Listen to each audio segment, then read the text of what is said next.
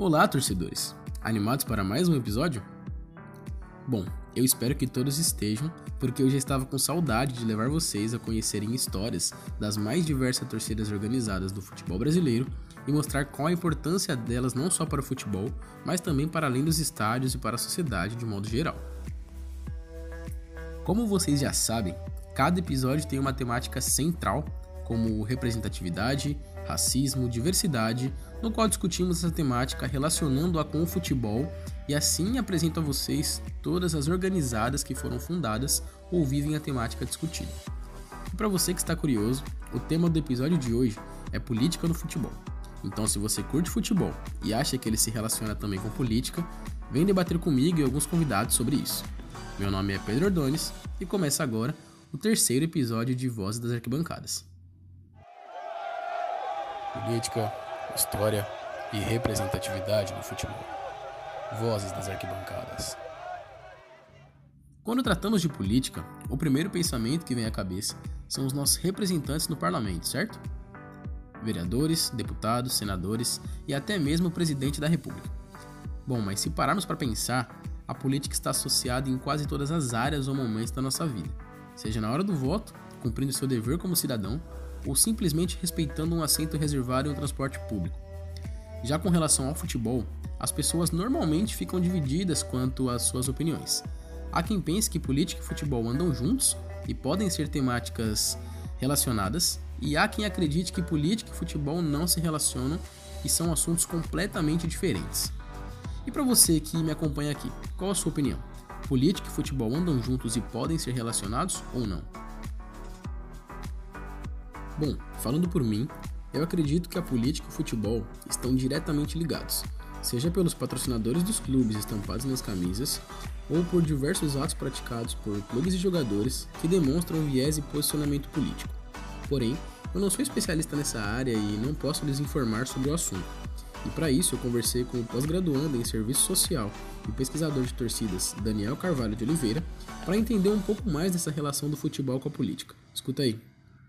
Eu parto do princípio dos clássicos sobre política, que política é arte de, de negociação para governo de uma polis, de uma cidade, de um território, de um estado. Dentro dessa negociação entre homens surgem regras pré-definidas para a coexistência. Futebol é uma modalidade esportiva praticada por 22 pessoas, também com regras definidas e que mundialmente é aceito como a prática esportiva mais popular essa aceitação mundial, principalmente latino-americana e brasileira, já coloca o futebol como um espaço de negociação também política entre os homens. Negociação entre os homens que já é política no estrito senso.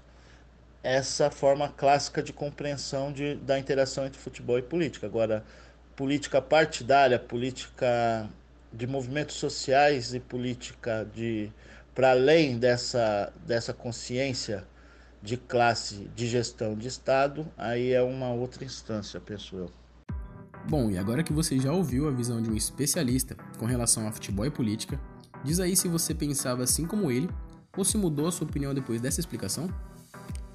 E antes de trazer a vocês a primeira torcida a tratar política no futebol, nada mais justo que trazer a opinião de um torcedor, já que ouvimos aqui um especialista no assunto.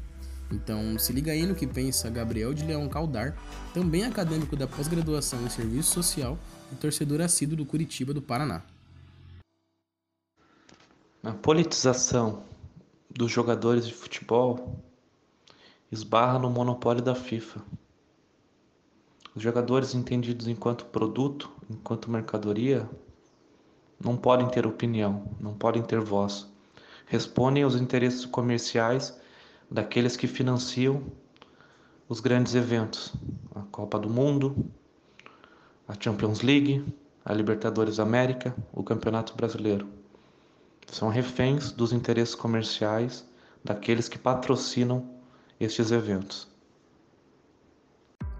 Bom, e agora que já ouvimos as opiniões do especialista e de um torcedor, agora vou trazer a vocês qual foi a primeira torcida organizada no Brasil a tratar de política no futebol e a reivindicar direitos, sendo estes dentro do esporte ou da sociedade no modo geral.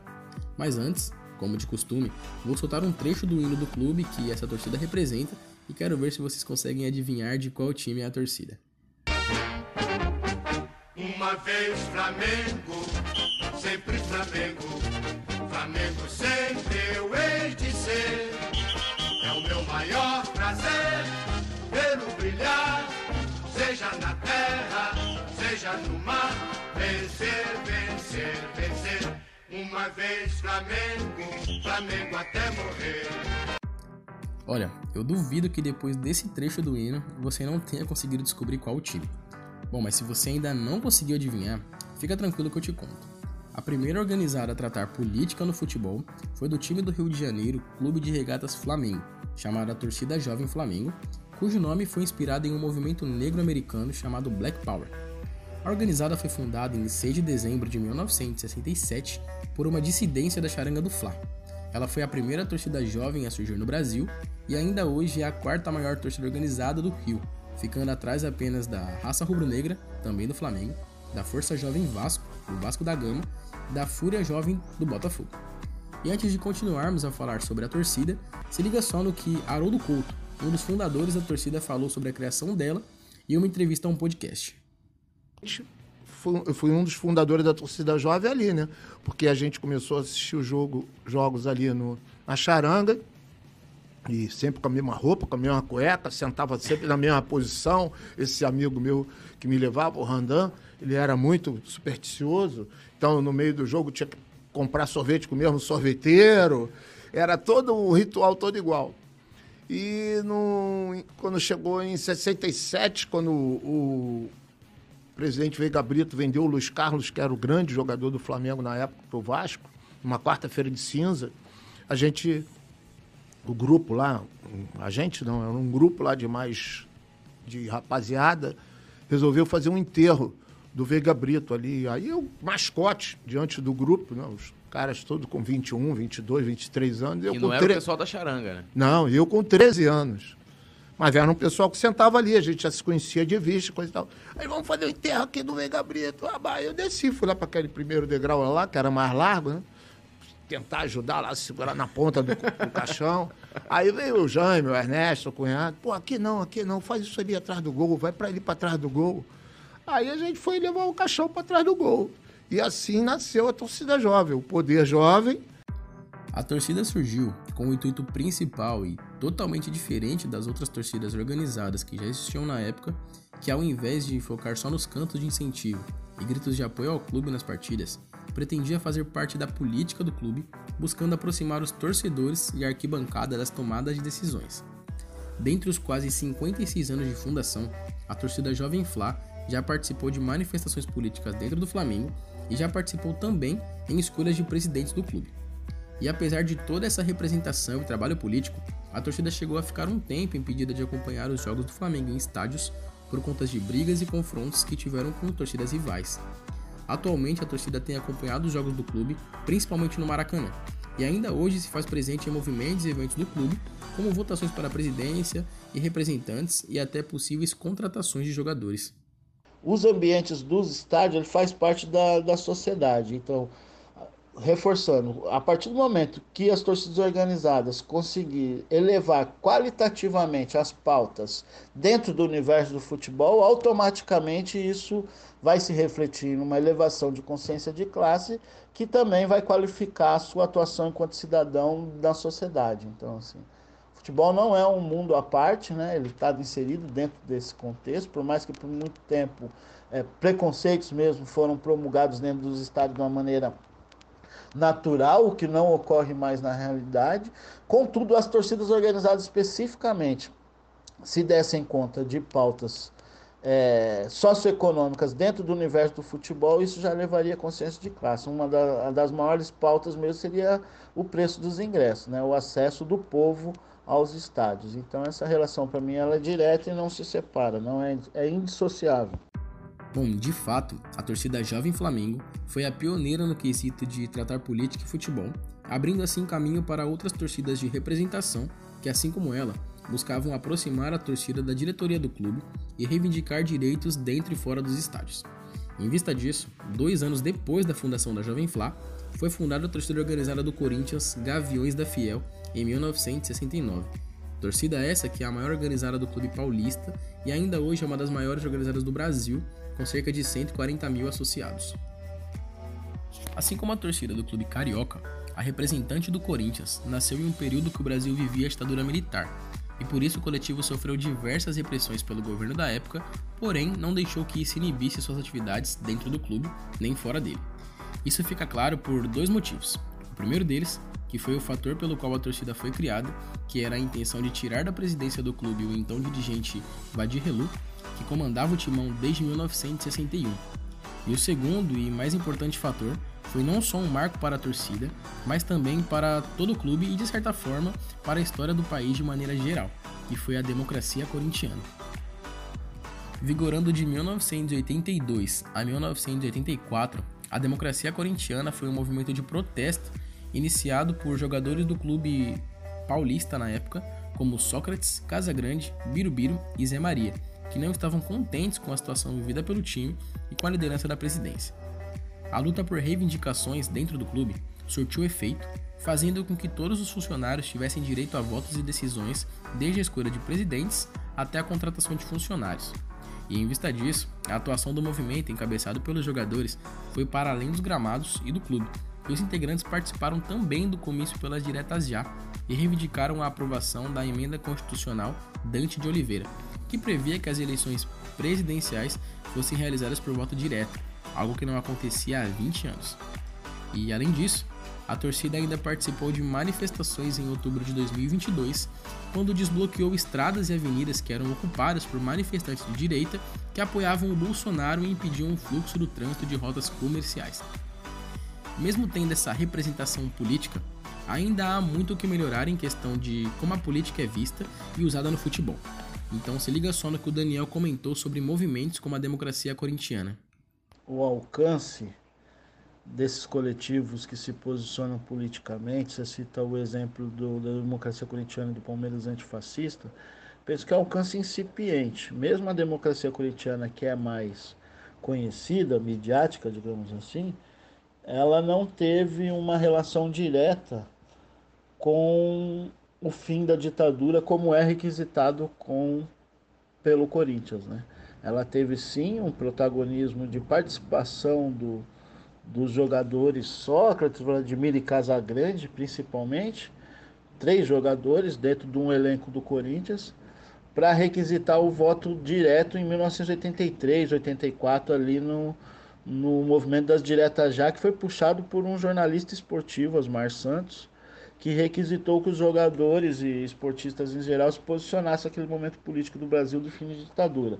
E aí sim, um, esses jogadores citados do Corinthians têm mérito de participar, mas isso está localizado neste espaço da processualidade de luta pelos diretas já. Não teve essa relação direta com o voto que só foi ocorrer na realidade no final da década, em 1989, né? Então, assim, agora pós pós final de, de campanha da direta já, o Corinthians utilizou bem desse movimento, até hoje vem de camisa com, com a face do Sócrates, Washington Oliveto, que salvo engano era conselheiro do Corinthians à época, ou, tem relação direta com o Corinthians, que é um dos proprietários da W Brasil, uma das maiores é, empresas de marketing do Brasil, utilizou bem desse momento para vender camisa até, a, até a atualidade. Contudo, utiliza-se pouco como ferramenta de educação para explicar esse movimento da direta já. O Palmeiras antifascista hoje tem causas ligadas diretamente a movimentos políticos partidários. Então, também eu imagino que é incipiente a participação do Palmeiras fascista, antifascista, visto a potencialidade que as torcidas organizadas e coletivos políticos têm, né? Bom, e como eu falei anteriormente, a torcida Jovem Flá foi a pioneira nesse movimento de representação de política no futebol, e depois dela, além da Gaviões da Fiel, que falei há pouco, surgiram também outras torcidas como a torcida Jovem do Santos, a Camisa 12 do Internacional, a Força Jovem do Vasco, a torcida Young do Fluminense e a torcida uniformizada do Palmeiras. O surgimento dessas torcidas na história do futebol mostra de que maneira a política está presente e como ela influi diretamente no esporte, isso podemos dizer não só no futebol, mas em muitos esportes praticados no Brasil. Por isso, Para além do futebol, é importante hoje que tenhamos atletas cada vez mais politizados para que possam cumprir seu dever cívico na hora do voto e reivindicar direitos necessários dos representantes que elegerem, tanto em seus clubes quanto no país. 80% dos jovens já institucionalizados, ou seja, aqueles que já estão em algum grande clube nas categorias de base, não se profissionalizarão. Desses 20%, 80% desses 20 que sobraram, que se profissionalizaram, não irão receber mais que três salários mínimos, em média. Então, esse oásis de ascensão social que se vincula ao futebol é uma grande mentira. Nesse processo de formação profissional, os jovens, segundo Arley Dalmon, investem 5.600 horas de treinamentos. Para se ter uma ideia, um curso de graduação na Universidade Federal de Santa Catarina são exigidos 3 mil horas. É, são quase duas faculdades nesse, nesse investimento na carreira futebolística. Esse jovem, para ter êxito nessa carreira, acaba deixando a escola de lado. E a própria escola e a família desse jovem investem nesse projeto. Não é raro escutar relatos de jovens que estudam no contraturno, na verdade, a sua grande maioria dos futebolistas, ou seja, estudam à noite, que já tem uma defasagem maior. E além disso, existe uma inflexibilidade dos clubes. Estes jovens não podem perder treino, não podem perder aula, não podem perder é, viagens, não podem perder jogos, mas podem perder aulas, podem perder provas, podem perder trabalhos. O terceiro episódio do programa vai ficando por aqui. Continuem nos acompanhando aqui na Rádio Ponto e não percam o último episódio em que trataremos de questões como racismo no futebol. Os hinos do Flamengo e a entrevista com o representante da torcida Jovem Fla foram cedidos pelos canais Gol Áudio e Coluna do Fla. Esse programa foi produzido para a disciplina de Laboratório de Áudio e Rádio Jornalismo do curso de Jornalismo da Universidade Federal de Santa Catarina no segundo semestre de 2023. Roteiro, edição, locução e trilhas sonoras por Pedro Ordones, Daniel Carvalho de Oliveira e Gabriel de Leão Caldar como convidados, na técnica, Roque Bezerra e Peter Lobo e colaboração do monitor Vinícius Graton. Orientação do professor Áureo Mafra de Moraes. Nos vemos na próxima semana com o último episódio de Vozes das Arquibancadas.